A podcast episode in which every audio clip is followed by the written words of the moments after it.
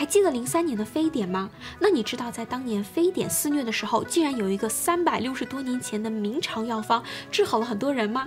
那这个方子现在还能不能用呢？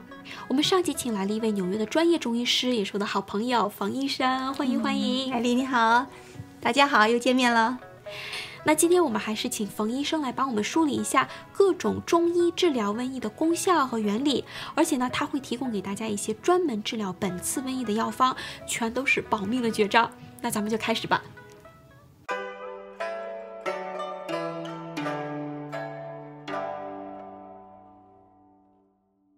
那中医的治疗手法里呢，最先要提到的就是针灸。那我以前其实一直以为针灸是单指扎针，其实呢针灸是针刺和艾灸的合称。药王孙思邈在《备急千金药方》中写道：“针刺和艾灸同样重要，只做其中一项呢都不是良医；只开药方而不做针灸，同样不是良医。”所以经写道：“汤药从体内治病，而针灸从体外治病，让病无处可逃。”《备急千金药方》中还写道，人们去无鼠地的时候，时常在身上的两三处艾灸，就可以预防被瘴疠温疟的毒气感染。那冯医生，你推荐我们人体上的哪些穴位做针刺和艾灸的治疗呢？艾灸呢，我们会选在人体的背上啊，会有那个一个膀胱经，那个膀胱经上呢有几个很重要的穴位，它是能够提高人的免疫力的。那像像肺腧啊、风门呐、大柱啊，就是都在我们背的上半部分。那么那几个穴位我们会做艾灸。那么对于如果是身体比较平时气血比较弱的。比较怕冷的人呢，那除了背上的整条背腧穴我们做艾灸之外，还有在身体的前面肚子，像我们的肚脐啊，叫神阙嘛，然后还有就是关元啊、气海啊，那像这样的地方我们都会做艾灸。这样子的话，主要是提高身体的一个免疫力，同时呢，就是让体内的特别是肠胃啊、脾胃方面，它的这个保持它的温暖了，那能就能够有效的这个抵御。呃，病毒的倾斜，那么这是做艾灸。那针灸方面，我们会选一些补气补血的几个穴位了，像足三里啊，还有那个手三里啊，还有呃脾经的三阴交啊，还有是百会也是会做的。那么这是讲到预防方面，如果是治疗方面呢，已经有咳嗽啊、喉咙痛啊，甚至有发烧的时候呢，那么光是刚才这种补气血的就不够了。那么像在曲池啊、列缺呀、内关啊、外关啊。都会要再做一些治疗，特别是呃，在那个风池，就是我们那个呃耳朵后面的那个一个风池的穴位，嗯，还有大椎穴，还有曲池穴，像这些的地方，它是可以清热解毒的。还有在丰隆啊和阳陵泉呢这种可以祛湿热的这些穴位都可以下针。除了用针直接刺激人的穴位之外呢，松风说医里还举出了用针尖斜插入皮肤之后向上一挑。然后挤出毒血的这种放血疗法，那放血的这个原理是什么呢？中医的这个放血疗法呢，最早它是在文字是记载于这个《黄帝内经》了。比如他说：“刺络者，刺小络之血脉也。”还有讲到呢：“愿臣则除之，出恶血也。”金元时期啊，其实，在那个张子和他的那个《儒门世卿》里面呢，呃，他的有关针灸方面的医案呢，几乎全是针刺放血而取得的一些效果。他当时是认为呢，针刺放血呢，攻邪是最捷径的。放出少量血液呢，它是可以外泄内蕴之热毒，就是把身体里面的这个热毒呢，把它通过这种放血的方式，把这个这个热给放出去，这样从而达到一个治疗的一个效果。它本身是有消肿止痛啊、祛风止痒，还有开窍泄热、镇吐止泻以及突尼活络的这个功效，所以听起来还蛮不错。是，但是啊，我们要知道以前人所说的那种。放血啊，其实它就是像你说的那种挑挑，然后挤出几滴而已，不是说大量的放血。因为以前在欧洲的时候，那个时候在流行这个呃瘟疫病的时候，他们是有大量放血的一个做法。那甚至不知道你有没有听说，像在呃像华盛顿，他当时最后他之所以去世了，他也是他当时用放血，对，放了百分之六十的血，所以那个 血流而死。是，所以他这个还是不一样。那我个人认为呢，就是如果用用到放血的这种方式。疗一般是要你的身体，就你个人的体质是比较强壮，身体的气血是比较充盈的。只是说出现了一些热症啊，还有出现了一种像这种这种疫病发生，而你的体质还是有足够的抵抗力的时候，那么通过放血呢，它能够帮助身体做到一个调整的作用。那如果说身体本身就是气血不足了，已经是属于一种虚寒的这种状况了，那。我觉得这种方法还是要慎重，要慎重考虑的。我是不主张的。松风书液里呢还有用刮痧排毒的介绍。那刮痧我们都听说过吗？他说，呃，刮痧的器具可以用贝壳、用瓷碗、用铜钱，然后刮的时候可以蘸清水或者盐水或者香油都可以。那刮痧的话有什么需要注意的事项吗？啊，刮痧的这种刚才说的这种做法呢，其实都都还是很安全的。只是说在刮完痧之后呢，我们注意第一呢要多喝水，刮完痧之后要喝水。再一个，一般在五个小时到八个小时之内，我们不建议洗澡，因为刮完痧之后皮肤很娇嫩，皮肤娇嫩，对，等于说很多毛孔都打开了。这个时候如果去洗。冲冷水，特别是或者说呃洗澡的时候，它会就是会遇风，那么等于说你这个门还没有关上，这个风又进去了，你好不容易把里面东西刮出来，你又让它又放进去了，所以我们一般是我跟每一个要做刮痧的这个病人，我都会提醒他，做完第一要赶快喝水，要补充身体的这个这个水分，第二五到八个小时不要洗澡，嗯。我们刚才提到的这些呢，都还是属于在体外用外力来驱毒。那松风说液里还总结了三个让人体自身来排毒的方法。那清代的这个名医刘奎呢，他就写到，自古就发汗、催吐和排便三个方法来治疗瘟疫，其中发汗是最有效的。催吐虽然有效果，也只有发了汗才能完全好。而排便呢，是无法发汗的时候才会用到。在治疗伤寒和瘟疫的方面呢，发汗的功劳都很大。那我们以前有提到说，原始里记载了德州的齐河发生过大瘟疫，那有个人因为吃瓜发了汗而痊愈。那我其实一直以为瓜类都是属于寒凉性的食物，那为什么它吃瓜会发汗呢？啊，这个问题问得很好啊！这个我们刚才说的这种汗和下，它是属于就是中医八法中的其中三法，汗和下土温清消补嘛。这个人他之所以吃了瓜之后，他能够能够治愈的呢，不是因为他发汗了，而是吃了这个瓜他吐出来了，他能够把东西给吐出来。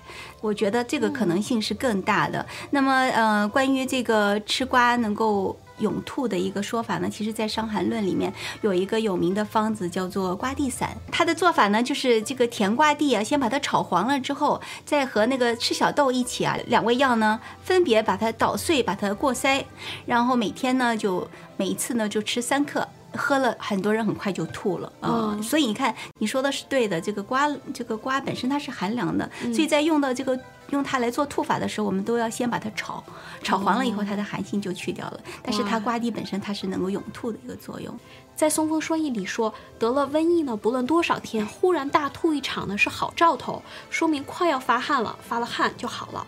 那如果就是自己本身不发汗的患者呢，他也有一个办法，就是可以用药浴的办法来催汗。那比如《备急千金药方》和《松风说疫》里呢，都引用了煮桃汁来发汗的方法。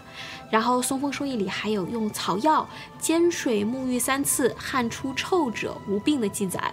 那其实很多医书中的药方，最后要达到的效果，其实都是发汗，对不对？哎，就是我们讲有几层嘛，发汗是走表层，从那太阳经那一层，汗毛孔打开了，然后把这邪气吐出驱出去了。但是如果它已经进到身体了，怎么怎么办呢？那已经进到身体，在在脾胃的时候，就把它吐出来。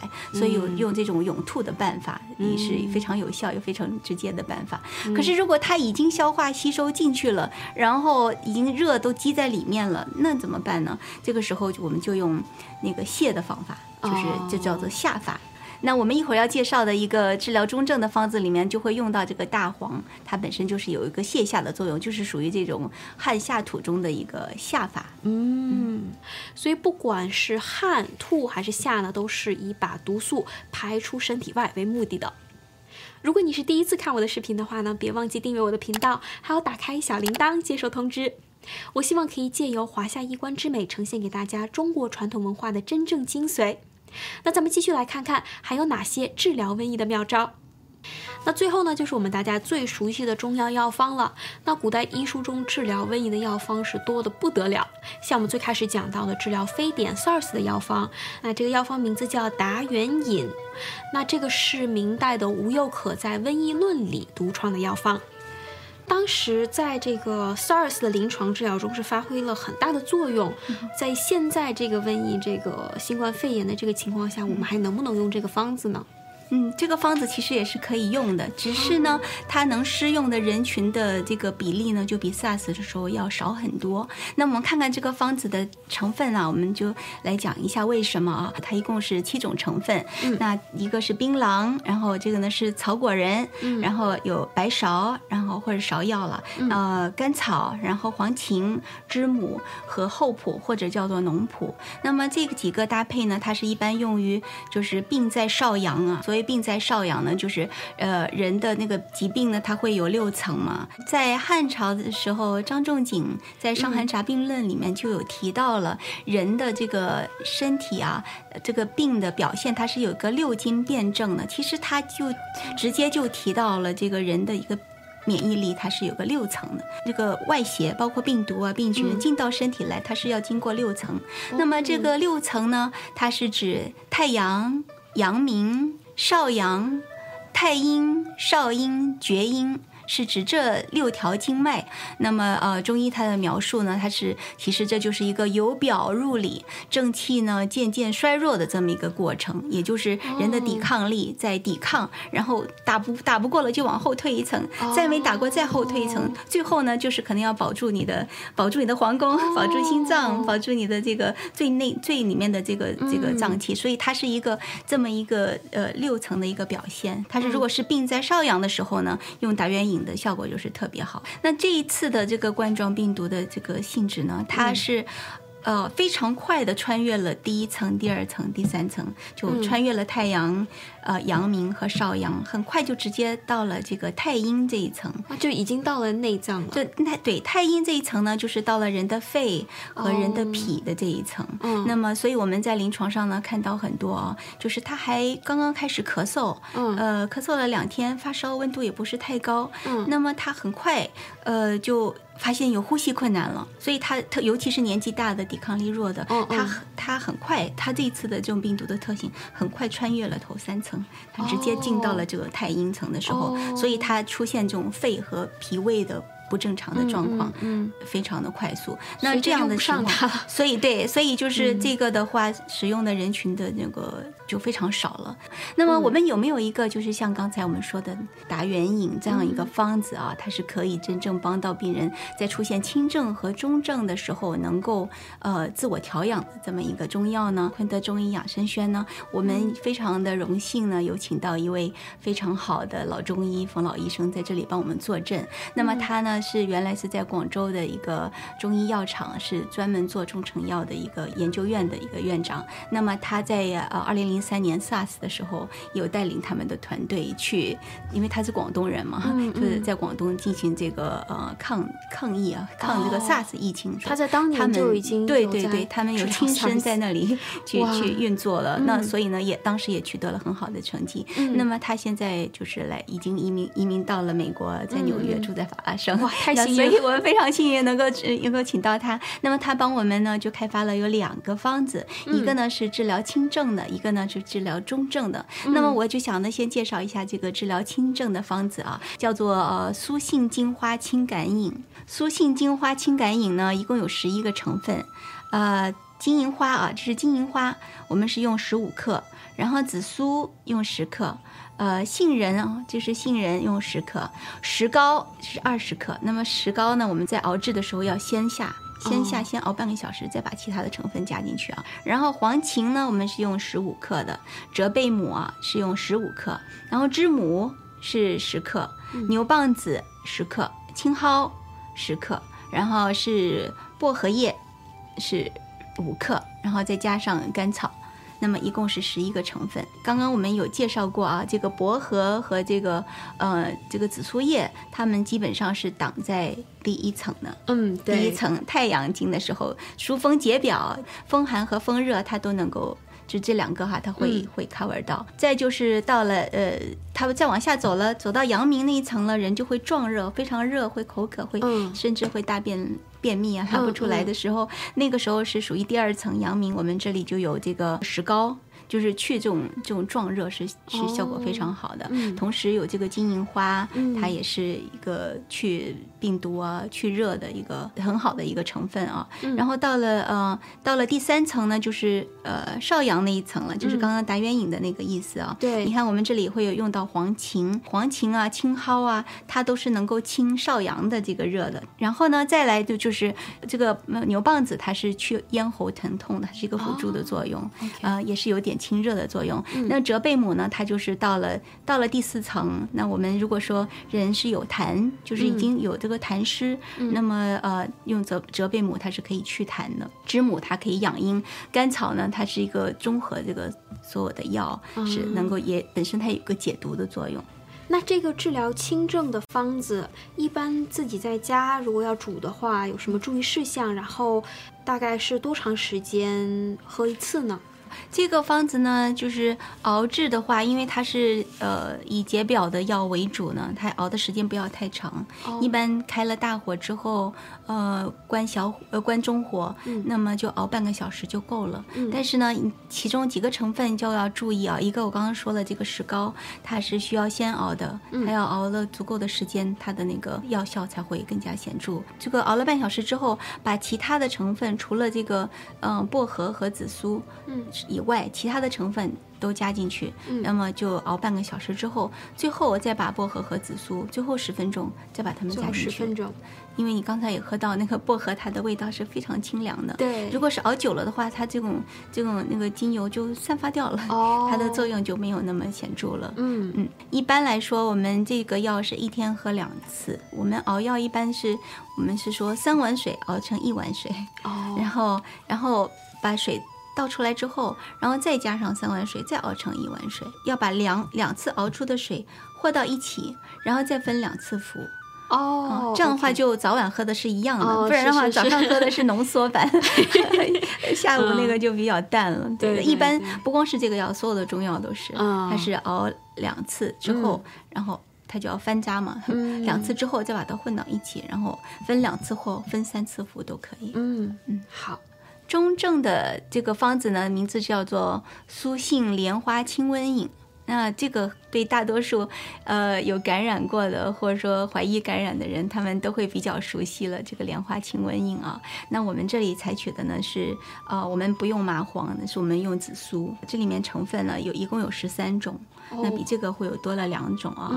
呃，共同的呢，跟这个第一种就是跟清症的时候共同的呢，我们都有紫苏，然后有薄荷，有金银花，然后有石膏，还有杏仁，还有甘草。就这几样我们都是有的，所以它还是就说对于呃轻症的时候，这个病毒的这个进来的途径，它都有去去赶这个病毒，这都有在做。但是呢，它另外呢就多了一个是大黄，那这个大黄呢，它是我们在就是做香囊的时候也用到这个大黄对，它是那个去这个浊气的。哦，所以呢，就是它在这里面，它是取得一个清清热和加一点泻下的一个作用。嗯呃，另外有贯众和板蓝根，那这两个呢，它都是对于清热解毒效果都会非常好。嗯那呃，再来就是红景天了，它会也是同样对这个提高抵抗力会有非常大的帮助。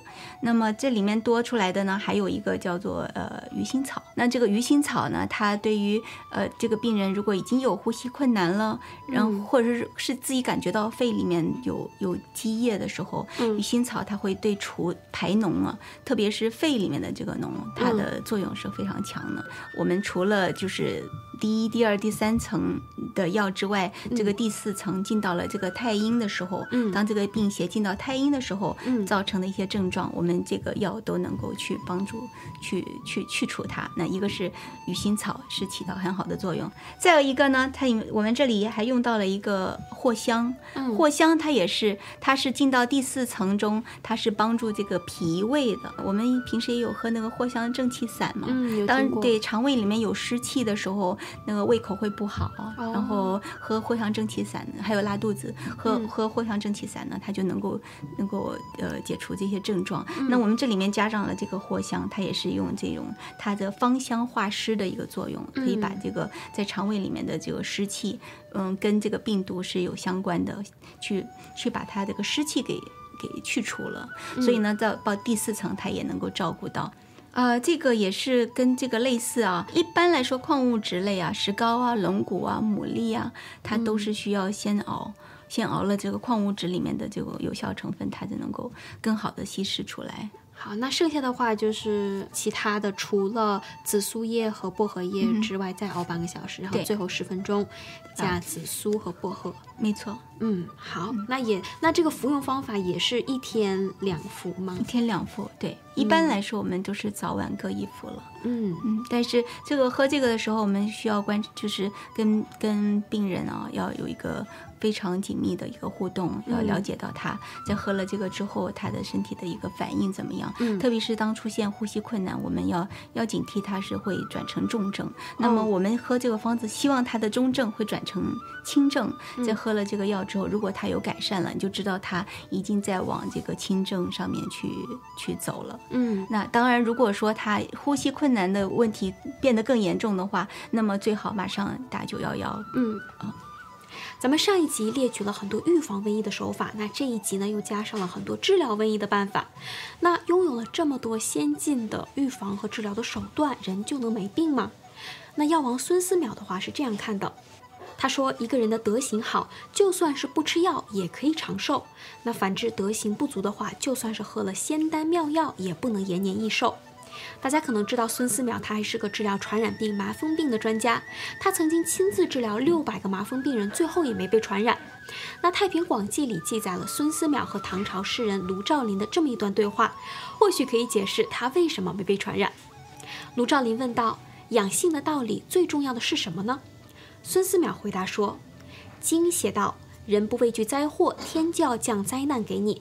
因此，最重要的是为道，然后是为天，其次是为物，然后是为人，最后是为你自身。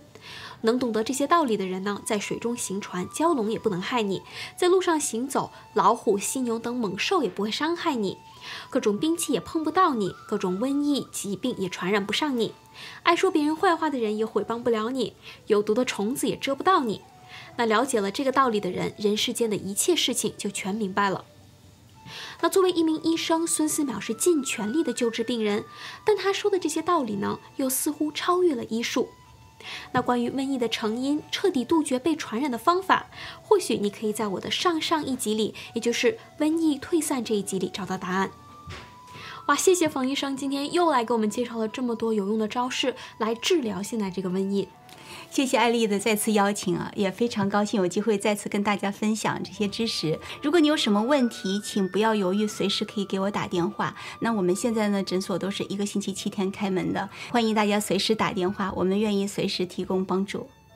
没错，那身在北美的朋友们呢，可以致电冯医生的昆德中医养生轩，预约今天提到过的针灸啊、刮痧、中药处方等治疗方法。那我会把链接和联络方式放在下面的信息栏。那还没有看过上一集预防瘟疫方法的朋友们呢，我也会把链接放在下面。